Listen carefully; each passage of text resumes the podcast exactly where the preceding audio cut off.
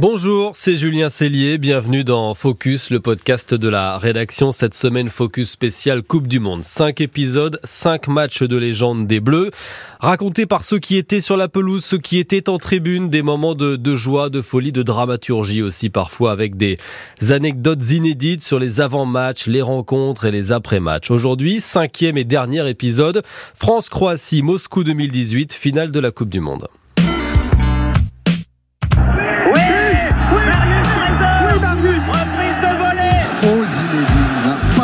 Du tout avec Pas ça, Zinedine. Pas aujourd'hui, pas maintenant, pas après tout ce que tu as fait. Allez, Louis Allez, mon petit bonhomme. Ouais. Girac qui redonne à Petit Petit qui va peut-être marquer. Petit, Petit, Petit, but But de Petit. Ah, Mbappé, la frappe de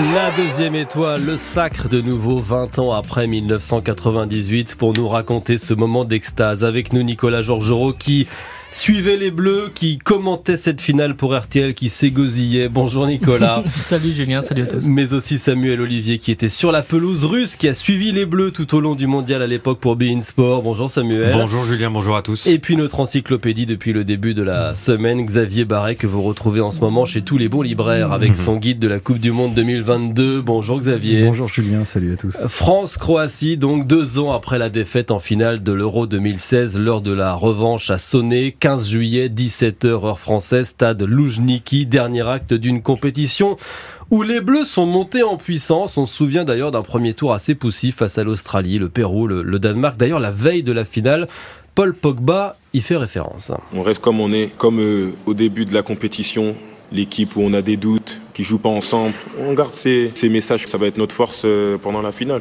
Nicolas, c'est vrai qu'au sortir de la phase de poule de ce mondial, on avait quand même du mal à envisager à ce moment-là une seconde étoile. Hein. Oui, moi je trouve qu'il y a un, basculement. Il est quelques jours après le France-Argentine, qui est évidemment le match euh, quasiment le plus emblématique de ces Bleus pendant euh, cette Coupe du Monde, au-delà même de la de, de, de la finale. Mais c'est vrai que entre le huitième de finale et le quart de finale, il y a euh, quasiment une semaine, et c'est le le, laps de temps le plus long entre deux matchs des Bleus dans cette Coupe du Monde. Et Didier Deschamps va laisser du temps vraiment euh, aux joueurs pour euh, profiter de ce 4-3 hmm. incroyable face euh, à l'Argentine. Il va les laisser vraiment quasiment 72 heures sur leur nuage pour pouvoir ensuite très rapidement, en quelques heures, vraiment les focaliser sur sur l'Uruguay en quart de finale. Et moi, il y a quelque chose qui m'avait vraiment frappé, c'est dans les discours, c'est les 48 heures qui précèdent l'Uruguay, où on sent que finalement les Bleus sont pas restés sur leur nuage. Hmm. Euh, ils sont pas dit on a finalement sauvé notre Coupe du Monde avec un huitième de finale. Et le basculement il est là. Et puis après il va y avoir cette euh, encore cette montée en puissance jusqu'à la finale. C'est vrai que le huitième de finale France-Argentine fait changer de, de dimension cette euh, cette équipe. Samuel, c'est un match bascule, un match que les Bleus renversent 4 buts à 3. Il y a même une bascule au sein du match bascule en quelque sorte. Oui, c'est le, le, but de, de Pavard. Moi je m'en souviens très bien parce que j'étais situé vraiment juste derrière le but au bord de la pelouse et quand l'équipe de France est menée à cet instant du match, je suis certain qu'on va rentrer à la maison. je pense déjà à la suite. Je me suis dit euh, quel billet d'avion il va falloir réserver. Dans deux jours, je suis à Paris. J'en étais sûr et certain. Et, et, quand ce but arrive là, moi, je suis en plus vraiment dans la trajectoire du ballon. Euh, on se dit que finalement, c'est peut-être pas terminé, que tout peut basculer. Nicolas faisait référence à cet entre-deux matchs. Il y a aussi un épisode qui est très très précis et très important dans l'histoire de cette Coupe du Monde, dans cet entre-deux matchs. C'est la fameuse histoire de l'extincteur. Les joueurs de l'équipe de France qui sortent d'Istra leur camp de base pour aller faire la fête à Moscou, sortir en boîte de nuit, et puis derrière ils reviennent, ils font un peu les, les idiots et, euh, Adil Rami s'amuse à, jouer avec euh, un extincteur pour euh, asperger ses partenaires, ce qui déclenche à l'hôtel l'alarme et les pompiers d'Istra sont obligés d'intervenir pensant qu'il y a vraiment un, incendie dans, l'hôtel. Et la gestion de Didier Deschamps de cet épisode-là où il aurait pu se mettre en colère et, et, et passer un savon à ses joueurs alors qu'il n'a rien fait de tout cela, bah ça a donné une indication sur la bonne humeur, la bonne hmm. entente qu'il y avait dans ce groupe. C'est vraiment très important ce, ce moment-là parce qu'il y aurait eu peut-être que quatre jours entre les deux matchs. Euh, déjà, ils n'auraient pas profité comme ça du, du France-Argentine évidemment, et les, les choses n'auraient pas été pareilles. Quand Didier Deschamps et Guy Stéphane sont venus euh, quelques semaines plus tard, quelques mois plus tard, euh, fin 2018 euh, à, à, RTL pour raconter tous ces épisodes-là, ils ont, ils avaient vraiment insisté sur ce moment-là qui est un moment charnière hmm. dans la gestion de groupe, et c'est là qu'on on voit que ça se joue vraiment à des détails. Et alors, pardon pour mon manque de modestie, mais pour le coup, euh, j'avais eu la chance de sortir cette information-là ce jour-là. Ouais.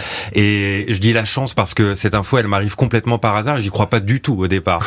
Et je me dis, c'est pas possible. C'est en plus, c'est invérifiable. J'ai commencé à appeler les boîtes de nuit un peu partout dans Moscou. J'ai appelé les pompiers d'Istra. J'ai jamais réussi, dans un premier temps, à faire vérifier cette information. Finalement, une deuxième puis une troisième source me, me confirme euh, qu'il y a eu cet épisode-là. Et mais même quand je sors l'information, pas tout de suite d'ailleurs, c'était après le quart de finale contre l'Uruguay. Tu la sors après le match, Exactement. après la qualif pour la demi. Parce que je l'ai euh, vérifié, validé le jour du match en fait, et je me dis que c'est pas le bon tempo Mm. pour euh, sortir l'information. On on n'est plus dans. On va attendre un petit peu. Ouais, dans la bonne temporalité. et je la sors juste après le, le coup de sifflet final. À un moment où les Bleus sont conquérants, donc ils vont éliminer l'Uruguay, ils vont éliminer la Belgique pour se hisser en finale, et puis en face, donc il y a les Croates qui eux arrivent quand même un peu au forceps en, en finale. Ils vont sortir le Danemark, la Russie, l'Angleterre à chaque fois au tir au but ou en prolongation. Ça veut dire Xavier que ces Croates ils arrivaient moins frais. Ils arrivent, ils ont joué un match de plus que les Ouais. Français lorsqu'ils arrivent en finale, puisqu'ils ont fait trois prolongations, plus deux séances de tir au but, donc ça veut dire euh, Ils ont un 90 jour de minutes. moins de Et un jour de récupération. récup en moins. Et un jour de récupération en moins. Ils ont donc 90 minutes de plus dans les jambes. Euh, 90 minutes, c'est la durée d'un match. Donc forcément, ils sont un peu, un peu rincés. Ça se verra pas sur la première partie de, de cette finale, notamment en première période où c'est vraiment eux qui prennent le jeu à leur compte. Mais c'est une équipe qu'on n'attendait pas vraiment à ce niveau-là, en fait. D'ailleurs, euh, ils font un très bon premier tour, c'est vrai, dans un groupe difficile avec l'Argentine et le Nigeria. Et puis ensuite, euh, bon, ils vont, ils vont sortir leurs adversaires au, au tir au but. Et on se dit à chaque fois, bon, c'est passé cette fois-ci, mais ça passera pas au prochain. Et puis finalement, la surprise, c'est quand ils arrivent à éliminer l'Angleterre en demi-finale, alors qu'on s'attendait tous à une finale France-Angleterre. Mais il y a des sacrés bons joueurs dans cette équipe de Croatie. Euh, Bien sûr, euh, Luka Modric qui sera Ballon d'Or, euh, Ivan Rakitic, mais aussi Mandzukic, euh, et puis tous les autres. C'est c'est une équipe qui est animée effectivement par ce sentiment patriotique récent, puisqu'il faut rappeler que la, la Yougoslavie est, est éclatée au début des années 90 et que la Croatie très vite, par le football, s'est créée une identité, notamment lors de la Coupe du Monde 98 où ils avaient terminé troisième. Alors arrive donc le jour J, ce 15 juillet 2018 qui va rentrer dans, dans l'histoire. Les Bleus arrivent au stade depuis leur camp de base de Istra dans, dans l'après-midi. On en a déjà parlé. Istra, leur refuge en, en pleine campagne. Écoutez, tiens Hugo Lloris en conférence de presse d'avant-match. hein. Je crois que l'équipe est assez euh, tranquille. Je ne sais pas véritablement si on a conscience euh, de notre parcours, mais c'est mieux ainsi. On a certainement le, le match le, le plus important de notre carrière qui nous attend et pour rester dans notre bulle, bien concentré, bien focalisé sur l'objectif final. Samuel, Nicolas, vous avez eu l'occasion de vous rendre à, à- à Istra. C'était une bulle, ils étaient loin de la pression là-bas, les, les Bleus? Ah bah oui, oui, alors nous on était pas rien. très loin. ouais, ça. Istra, en gros, c'est une ville qui faisait à peine euh, 30 000 habitants, qui était très étendue. On est à 70 km au, au nord-ouest de, de Moscou. Et, et ce qu'il faut euh, surtout dire, c'est que c'est une ville qui n'est pas une ville officielle de la Coupe du Monde. C'est-à-dire que vous avez Moscou, vous aviez évidemment les autres villes qui accueillaient des matchs. Et donc quand vous alliez, quand on allait avec les Bleus à Kazan, à Nijni Novgorod, etc., vous aviez euh, toutes ces villes qui sont euh, avec euh, les banderoles, les badges. Vous avez un goût de Coupe du Monde. Vous voyez aussi des supporters des autres nations parce qu'il y a des sélections qui sont là, qui sont en, en hébergement. Là, la FFF avait, avait choisi donc un camp de base qui avait rien à voir avec des villes qui organisaient les, qui accueillaient les matchs. Et donc il y avait rien. Même moi, je me rappelle les premiers jours quand on faisait un reportage avec les, les, les Russes, les gens, y en avait très peu qui parlaient anglais. Euh, tous, tous me disaient mais qu'est-ce que vous faites là? Ben, Alors expliquer, ben en fait on est là parce que il y a une trentaine de journalistes, on suit l'équipe de France. Ah bon, il y a l'équipe de France ici. Enfin, ils n'avaient pas du tout conscience de ça. Et c'est vrai que alors, le camp de base des Bleus était très euh, euh, très Isolé. très isolé parce qu'il y avait euh, une route euh, qui avait euh, plusieurs centaines de mètres. On les voyait pas du tout euh, comme ça sur une départementale au milieu de la de la forêt. Et on était complètement coupé. Moi, très sincèrement, euh, il a fallu que je regarde les images euh, sur mon smartphone après euh, la qualification pour la finale, donc après euh, la victoire face à la Belgique, où on revoit ces images des gens qui vont sur les champs, etc., Mm. pour prendre conscience. Nous, nous, on prenait ça comme des matchs de compétition finalement euh, classiques. Vous étiez euh, aussi au vert en quelque sorte. euh, clairement, clairement. Aussi à la campagne. Oui, et je me souviens qu'on rentrait tard avec les joueurs de l'équipe de France, eux un peu plus tôt que nous parce qu'ils avaient des vols directs, mais après les matchs, le temps de rentrer de Kazan, d'Ekaterinbourg ou, euh, ou d'autres villes, il était facilement 4h, 5h Oui, ou c'est 6h ça. du matin. Donc on était vraiment très très loin de. Ouais, de, de tout, tout l'événement et de toute la ferveur de, de cette Coupe du Monde. Alors l'après-midi de la finale, donc les Bleus arrivent de Istra jusqu'à jusqu'à Moscou. Ils s'installent dans le vestiaire, les soins, la prépa, quelques blagues. Tout ça est, est- est filmé. C'est ça qui est assez magique Mm. aussi à, à posteriori. Il y a notamment cette scène filmée juste avant le début de la rencontre. Ils sont 23 autour de la table du vestiaire, collés les uns aux autres. Et Paul Pogba, tendez l'oreille, prend la parole. On a perdu une finale. On sait, on l'a encore ici. On l'a encore là, on l'a encore dans la tête. Aujourd'hui, on va pas laisser une autre équipe prendre ce qui est à nous. Ah, je veux que ce soir, on soit dans la mémoire de tous les Français. Je veux qu'on rentre sur le terrain des guerriers, des leaders et tous. Après, je veux, je veux voir des larmes, des larmes de joie. Ok? Xavier, ce discours, il est révélateur de l'état d'esprit des, Bleus. Ils sont en mission et surtout, ils ont en tête, on l'a entendu, le traumatisme de l'Euro 2016, la défaite à la maison. Bien sûr, mais ils l'avaient tous depuis le sélectionneur Didier Deschamps, qui l'avait pas caché, que ça lui était resté en travers cette défaite au Stade de France contre le Portugal. Et puis euh, Antoine Griezmann aussi le dit en conférence de presse la veille de la finale. Il dit attendez, euh, cette finale, on est là pour la gagner. Peu importe si on la gagne euh, de façon euh, spectaculaire ou si on la gagne en jouant moche, on veut la gagner. Mmh. Ils avaient vraiment cette cette volonté en eux d'y arriver et ils avaient été programmés par Deschamps pour ça. Pas oublier que Deschamps il est en poste depuis déjà six ans. Ça fait six ans qu'il construit cette équipe de France patiemment, qu'il la régénère, qu'il garde certains cadres comme Lioris, Varane, Griezmann, c'est son sa colonne ouais. avec Pogba bien sûr et, et, Pogba est un de ses leaders et, et, il le démontre là dans le vestiaire encore une fois.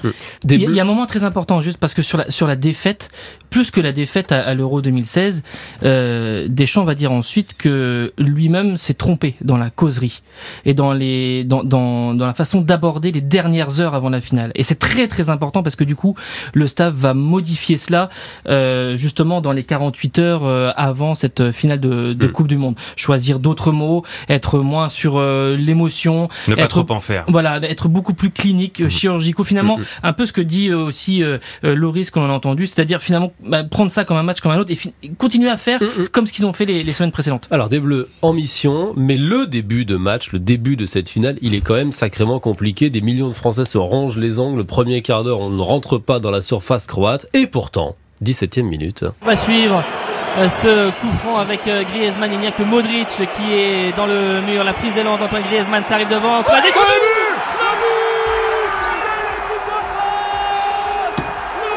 Coup franc de Grisou, Mandzukic dévie la balle dans son propre but. Le premier but, on, on, vous entend hurler, Nicolas, il arrive quand même un peu par miracle. Hein. Oui, par miracle, mais il faut pas, il faut, il faut aussi se remettre dans le contexte de cette Coupe du Monde. C'est que l'équipe de France a, est restée toujours entre 30 et 35 de possession de balle sur la compétition. Et d'ailleurs, ça va, cette façon de jouer va aussi inspirer, ou en tout cas nourrir quelques réflexions chez quelques sélections, notamment l'Allemagne, qui avait mmh. énormément de possession. Agacer les Belges et aussi. qui s'est ouais. dit après, est-ce qu'il faudra pas avoir un jeu plus direct? Et avec ce phase de transition. Tout ça pour dire que oui, le, le, le, les, les 15-17 premières minutes euh, elles sont pas à la hauteur d'une équipe de France en finale de Coupe du Monde, mmh. mais c'est une équipe aussi qui, avait, qui a accepté un peu de, de, jouer comme ça. Les Bleus vont mener 10 minutes avant l'égalisation d'Ivan Perisic. C'est frappé euh, par euh, Modric, euh, pied droit là-bas avec une combinaison, la montée de Verchelko, le ballon qui est remisé de la tête, les Français qui sont à l'affût, le ballon touché par Mandzukic, ça navigue, il faut écarter ce ballon, attention avec encore cette balle, la frappe, l'égalisation Samuel, sur ce but, les Croates, ils vont gagner trois duels aériens. Vous, vous étiez au bord de la pelouse. Est-ce que c'est conforme à, à, à, ce qu'on voit depuis le début du match? Des Bleus, puisque vous voyez les contacts de près, qui se font bouger Alors effectivement, il y avait euh, ce style de jeu de, de l'équipe de France qui euh, avait très peu le ballon, mais moi j'ai ressenti aussi beaucoup de tension. Et comment euh, pourrait-il en, en être autrement quand on joue une finale de Coupe du Monde? Mais j'avais senti effectivement que les Bleus étaient tous très tendus. Alors ça parlait très peu sur le terrain. C'est ce qui m'a toujours surpris sur des matchs de ce niveau niveau-là, on a tendance à penser que les joueurs se parlent énormément, sûr, communiquent, ouais. mais non, en fait, tout le monde sait ce qu'il a à faire, et même dans les moments de tension, comme après ce but-là, très peu de discussions, quelques encouragements, Varane, Pogba, mais pas plus, comme s'il y avait quand même, en dépit de cette entame de match très moyenne, une forme de sérénité. Il y a des fautes, il y a beaucoup de fautes hein, à 30, 40 mètres et, et, et sur le premier quart d'heure et, et, on voit euh, surtout un milieu, on parlait de Rakitic, Modric, il faut rajouter ouais. Brozovic qui mmh. sont c'est toujours euh, trois joueurs euh, que les Bleus ont encore affrontés il y a quelques mois euh, qui euh, voilà qui ces trois-là bah, sont prennent le dessus sur le mmh. milieu de l'équipe de France. Alors quelques minutes plus tard, 38e, le même Perisic euh, touche le ballon de la main dans la surface et penalty. Antoine Griezmann les deux mains sur les hanches, concentré, regard fixé sur le ballon. Monsieur Pitana qui fait signe que la course d'élan va bientôt pouvoir avoir lieu. Ça y est, il va mettre le sifflet à la bouche. Il permet à Antoine Griezmann de pouvoir s'élancer. C'est parti la course d'élan. Antoine Griezmann qui marque c'est le premier tir cadré des Bleus dans ce match, mais il mène 2 buts à la mi-temps. C'est quand même assez paradoxal. Mi-temps pendant laquelle Didier Deschamps parle peu, mais il est conscient des difficultés de ses joueurs. Écoutez ces mots dans le vestiaire. Ne vous compliquez pas. Ils viennent, ils, ils agressent les mecs. Hein. Vous avez vu hein, l'énergie qu'ils mettent. Plus de simplicité possible. Si vous portez, si vous avez un mec, oui, mais il y en a un deuxième qui va venir. Donnez, dès qu'on peut. À Kylian, on donne. Ensemble, mettez-vous en mouvement ensemble. Si vous y allez l'un après l'autre, c'est pas coordonné. Et quand on l'a fait les 4-5 fois, oui. Mais 45 minutes, 45 minutes, hein. Plus que jamais, les mecs. Les efforts, les efforts, les efforts. Les mots de Deschamps et capitaine Lloris qui demandent des efforts, c'est très sobre. On parlait de sobriété avant le match, à la mi-temps euh, aussi, la prise de parole elle est sobre, euh, Xavier Barret. Oui, oui, parce que ça c'est le style Deschamps c'est l'efficacité avant tout. On peut pas dire que cette équipe de France, euh, sous la coupe de Didier Deschamps, elle est, elle est pratiqué un jeu flamboyant, qu'elle ait imprimé un style révolutionnaire. C'est pas Pep Guardiola, non, c'est l'efficacité. Son objectif, sa philosophie, c'est la victoire. Il a hérité de ça de ses années en Italie, euh, déjà à Marseille euh, à, l'époque Tapi, puis ensuite toutes ces années à la Juventus. Et donc c'est c'est ce qui le guide. C'est comment gagner.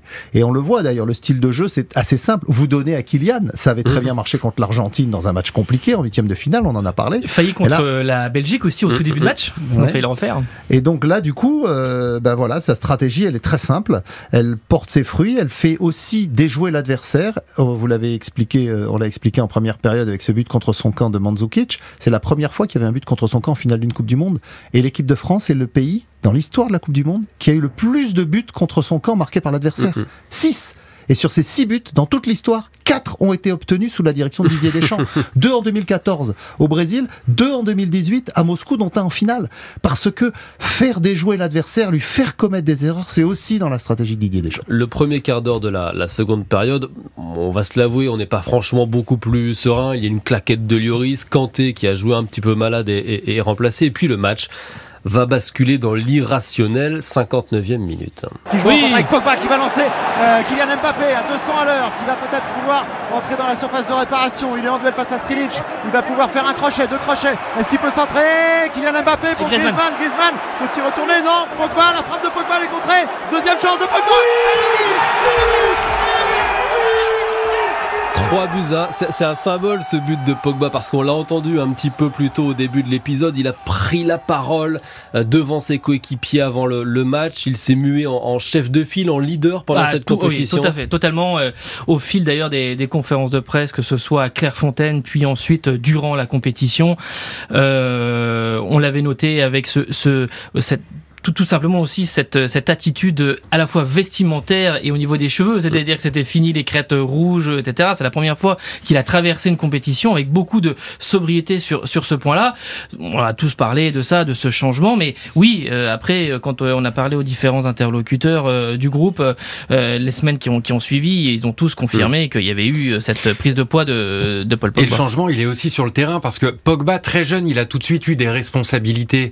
Là, il passe un cap dans le vestiaire mais pour la première fois, je crois, les responsabilités qu'il avait étaient en phase avec son niveau sur le, sur le mm, terrain, et c'est ce qui lui a donné aussi de la crédibilité auprès de ses partenaires. Juste une chose, parce qu'il y a un moment très important, c'est que sur le 3-1, c'est le premier moment où euh, Deschamps dit de tout de suite à tout le monde calme, calme, parce qu'il y a 3-1, il y, a un vrai break. Alors que si vous regardez sur les deux premiers buts de l'équipe de France, il partage la joie. Il sait aussi que marquer un but en finale de Coupe du Monde, c'est mm. tellement important et que des fois on est très souvent sur du 1-0, qu'il il partage sa joie avec Guy Stéphane, avec le banc, il, il, explose de joie. À 3-1, là, il dit calme, calme, parce qu'il a bien conscience que ça part bien quand même. Sur le quatrième, quelques minutes plus tard, en revanche, il saute de joie.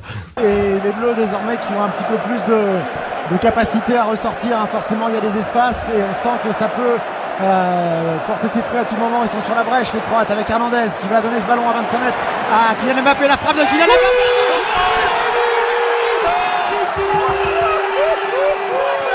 4 buts à. Là aussi, il est symbolique le but de Xavier Barret parce que c'est le plus jeune joueur, vous me dites si je me trompe, vous l'encyclopédie, depuis Pelé, à marquer dans une finale de la mondiale. Exactement, et on sait, connaît l'ambition de, de, Kylian Mbappé, il veut marquer l'histoire et il la marque d'une certaine façon avec euh, cette, euh, ce but-là. Et, et, donc, euh, Pelé l'avait réussi en 1958 et lui, donc, 2018, mm. il, il, s'inscrit dans les livres d'histoire du, du, football.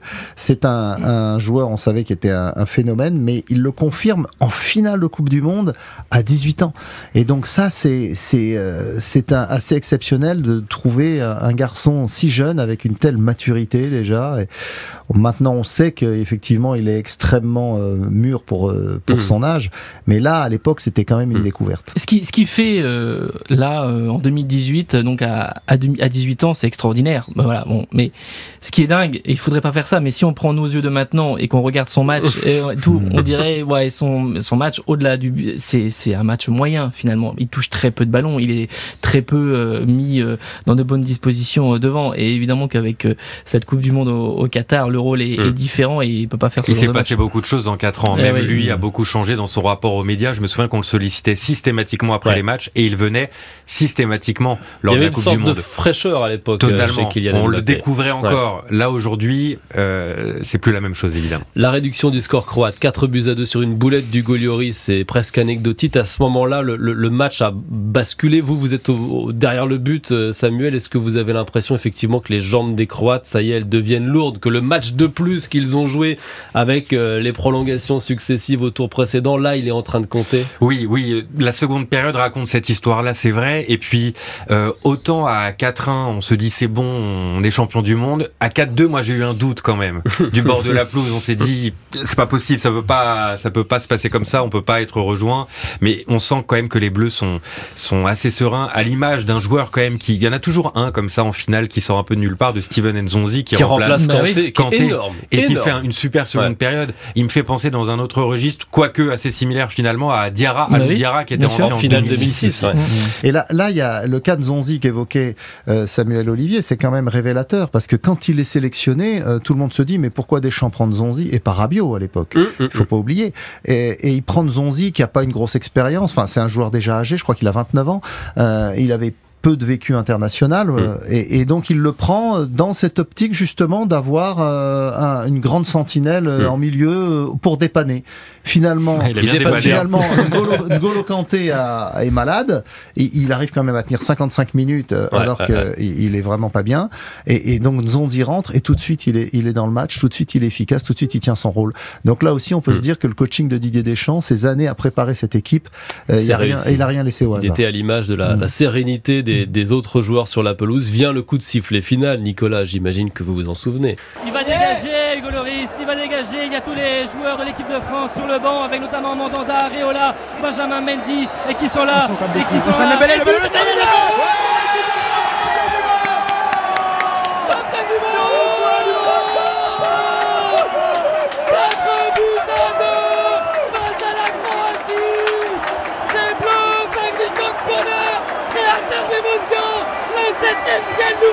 Bon, on comprend mieux, Nicolas, pourquoi vous avez perdu votre voix dans les jours qui ont suivi. Euh, c'est surtout, parce qu'on a fait une nuit blanche euh, pour le travail. Hein, on pas, euh, mais mais c'est vrai que oui, oui, mais euh, oui, je, me souviens très bien. Là, là les, ces instants-là, on s'en souvient bien parce que là, dans, en, tribune de presse, euh, on voit où sont les journalistes français qui, qui exultent euh, un peu partout, les différents, comme ça, les différents îlots, les différentes poches un peu en tribune de presse de la presse française. Bah oui, parce que à un moment, on prend conscience aussi que c'est une finale de Coupe du Monde, hmm. qu'il y a quasiment, il y a plus d'un milliard de personnes qui ont les yeux braqués, et qui regardent ça, et que c'est un moment important. C'est un moment d'extase. Et puis encore là assez surréaliste parce qu'il y a un déluge qui s'abat d'un coup sur la sur la pelouse Samuel. Vous étiez sur la pelouse vous étiez trempé hein. ah complètement trempé. Euh, je me souviens très bien d'un très beau costume que j'avais mis pour cette finale de Coupe du Monde qui ressemblait plus à rien très très vite. C'est vrai que ça participait au décor totalement lunaire de, de cette finale parce que pendant le match si ma mémoire est bonne les conditions étaient correctes et au coup de sifflet final c'est parti. Il faisait lourd c'était orageux et c'est ça et tout le protocole se passe sous la pluie. Et les joueurs ils sont à ce moment-là hystériques sur la, la, la pelouse il y a des, glissades, on s'en souvient, sur la, pelouse euh, détrempée. Euh, Samuel, vous êtes derrière le but et vous réussissez dans ce moment où on a des bleus qui, voilà, qui ne pensent plus à rien, à quoi c'est non sans mal d'ailleurs un des champions du monde. Ouais, c'est vrai que c'était euh, mon objectif, clairement. J'étais pas du tout dans l'euphorie, moi j'étais très concentré sur une mission. Il faut savoir que tout est organisé de façon très précise par la FIFA et qu'on ne peut pas faire des interviews comme ça à la volée, comme c'était le cas par exemple en 98, je me souviens de François Pesanti qui allait pour RTL faire plusieurs plusieurs interviews. Nous, c'était très cadré et la première réaction, on l'avait 40 minutes ou 50 minutes après le coup de sifflet final. Impossible pour moi. Je voulais avoir une réaction très rapidement et passe devant moi euh, Corentin Tolisso et je hurle en direction de Corentin pour qu'il s'arrête. Il s'arrête et là, euh, je sais pas ce qui se passe entre Paris et Moscou, mais il y a une bonne minute avant qu'on vienne me voir. Une minute, c'est très long quand on accroche le bras d'un joueur. Quand et on que- a 23 mecs sur le terrain qui ont juste envie de crier et de chanter, Surtout que en fait. Tolisso, il en a rien à faire de moi et de mon interview. Lui, il veut juste aller voir sa famille, faire le tour du terrain dix fois. Et, et plusieurs fois pendant la minute, il me dit je m'en vais, je m'en vais, laisse-moi tranquille, laisse-moi aller fêter. je lui dis reste avec moi s'il te plaît, je t'en supplie, reste avec moi. Il va pour s'en aller, je lui accroche le bras et je le tiens par le maillot pendant 15 secondes avant de pouvoir faire l'interview. Il y a Presnel Kimpembe, Adil Rami qui arrive ensuite. Là, on est vraiment une dizaine de minutes après le coup de sifflet final.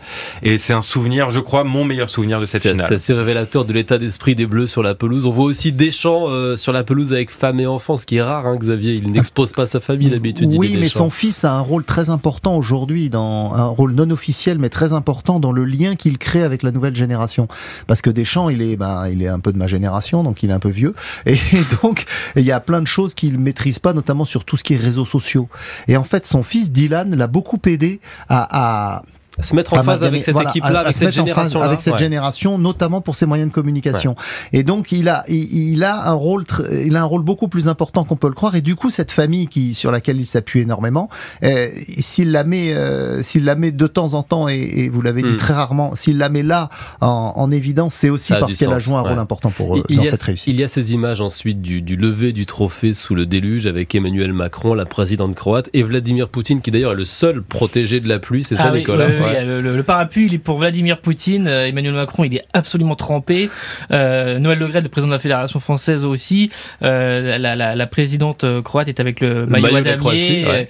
euh, Et donc, euh, et voilà. Et c'est vrai que ça donne des, des, des scènes assez, euh, assez incroyables où euh, les sourires figés des uns, euh, l'extase des autres. Et le parapluie euh, et au-dessus le de parapluie, Poutine. Voilà. Et Samuel, vous l'avez croisé Poutine, vous d'ailleurs, dans les couloirs du, du stade. Vous vouliez du- vous rapprocher des vestiaires et on ça. vous a dit niet. Ouais, c'est exactement ça. En fait, je suis parti de la pelouse, j'ai traversé euh, par l'extérieur le, stade pour revenir à l'endroit près des vestiaires où on fait les interviews. Et là, il y a un molosse qui m'arrête, euh, qui ne veut pas me laisser passer alors que j'ai la bonne accréditation. Là, il y a un petit moment de panique. Je commence à me dire, je vais rater des interviews. euh, je- donc, j'essaye de forcer le, le barrage. Et là, clairement, il me fait comprendre que je vais jamais rentrer, en tout cas pas tout de suite, parce que Poutine est là. Poutine fait le, euh, le- le- la traversée de, de cet espace-là pour aller dans le vestiaire de l'équipe de France. D'ailleurs, quand on y repense quatre années plus tard, ça rend le- le- le- la chose encore plus lunaire quand Bien on sûr. sait tout ce qui s'est passé depuis, et notamment la guerre en Ukraine.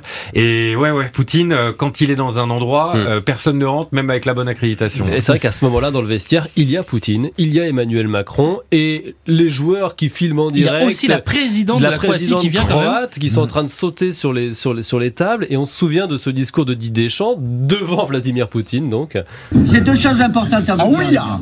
Déjà, chapeau à tous, vous êtes sur le toit du monde pendant 4 ans.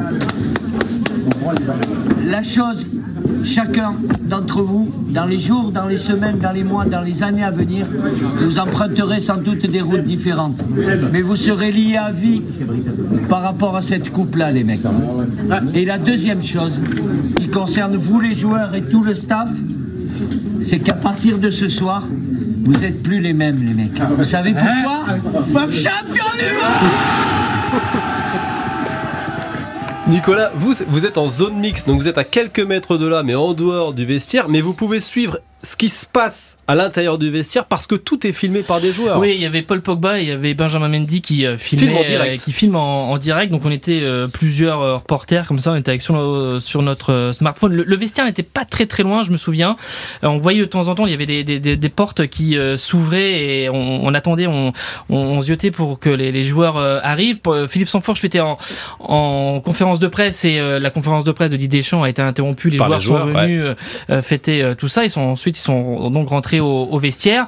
Et quand ils sortent, quand ils viennent en, en zone mixte, donc c'est une cohue indescriptible. On était euh, vraiment très proche de la porte. On est, je sais pas, une bonne vingtaine amassés, mais sur 2-3 mètres carrés. Et il y a même ce moment où il y a Adil Rami qui est un des premiers qui sort et la, la, barrière, enfin ce qui nous délimite hmm. vraiment des joueurs tombe. Et en fait, on tombe, on tombe les uns sur les autres. On fait un amas comme ça, on tombe et tout le monde tombe en fait quasiment au pied de Rami qui nous regarde comme ça. Ils sont complètement fous. Et donc on remet la, il y a la FIFA qui arrive, on remet la barrière, etc. Mais ça a duré. bon, après ça s'est calmé. Mais oui, à un moment, c'est ça, là, c'est des moments incroyables. À l'intérieur du vestiaire, il y a notamment cet invité qui est venu avec le président Macron, un militaire qui a failli perdre la vie au Mali. Vous avez fait rêver tout le pays. Et l'adjudant-chef Cabrita qui est là avec nous, il était donné pour mort au Mali. On l'a sauvé. Il a perdu une jambe, un bras. Il a été abîmé de partout. Et en faisant la fête nationale avec les militaires comme un président fait toujours les 13 juillet, je l'ai revu le 13 juillet. Il était sur un fauteuil roulant. Et il m'a dit une chose. Il m'a dit que personne qui l'admirait le plus, c'était Didier Deschamps. Ça m'a fait un peu mal au début, mais. C'est forcément quelqu'un de bien. Et il m'a dit J'ai une faveur à vous demander. Demain, quand vous verrez les... Après-demain, quand vous verrez les joueurs, dites-leur qu'ils ont fait rêver un petit Français comme moi. C'est pour ça que je voulais vous l'emmener, parce que je voulais que vous vous rendiez compte de ce que vous faites.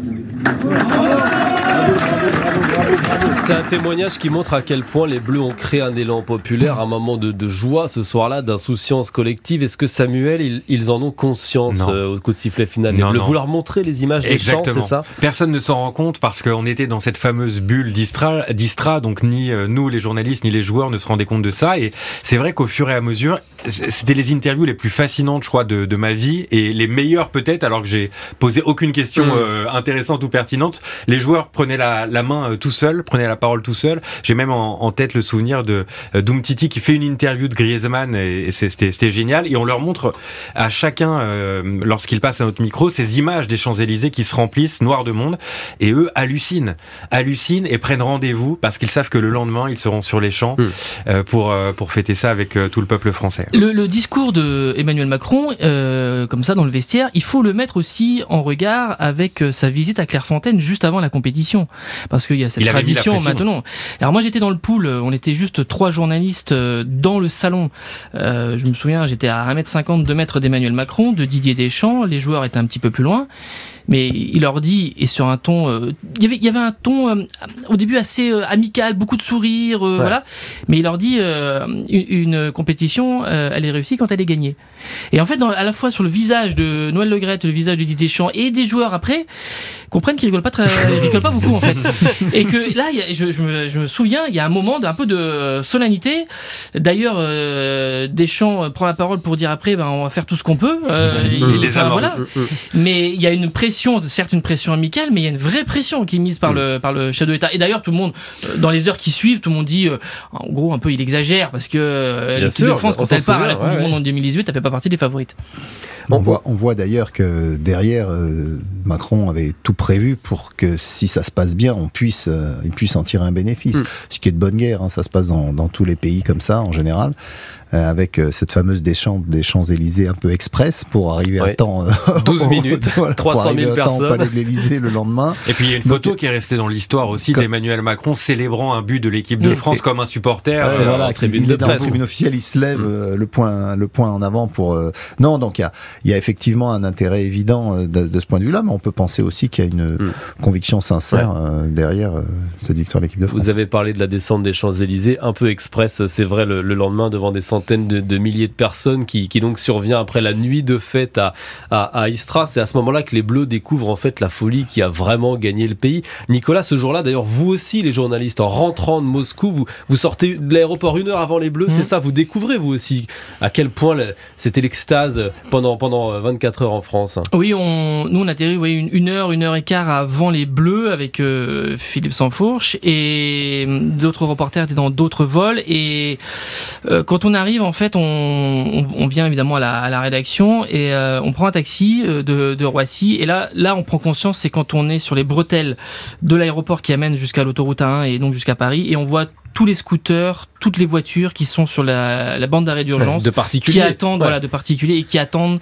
euh, pour convoyer en fait le bus Mm. de, de l'équipe de France. Et là, on voit des gens, enfin, comme ça, un peu euh, n'importe où, quoi. Là, on se dit ah ouais, d'accord. Et donc, plus on se rapproche de Paris, plus on sent la ferveur, plus on sent tout ça. Mm. Et oui, c'est là que nous on prend conscience de vraiment le- l'ampleur et de tout ce que ça représente. Bon, on espère en tout cas que ces scènes de joie se reproduiront dans, dans quelques jours à l'occasion de cette nouvelle Coupe du Monde au, au Qatar où les Bleus vont donc défendre ce titre acquis 4 buts à 2 le 15 juin 2018. Merci Nicolas, merci Samuel, merci, Merci. Xavier de nous avoir raconté votre France-Croatie euh, 2018. C'était le cinquième et dernier épisode de cette semaine spéciale match de légende des Bleus dans Focus, le podcast de la rédaction. Merci de nous avoir suivis et écoutés et à bientôt sur l'appli RTL et sur RTL.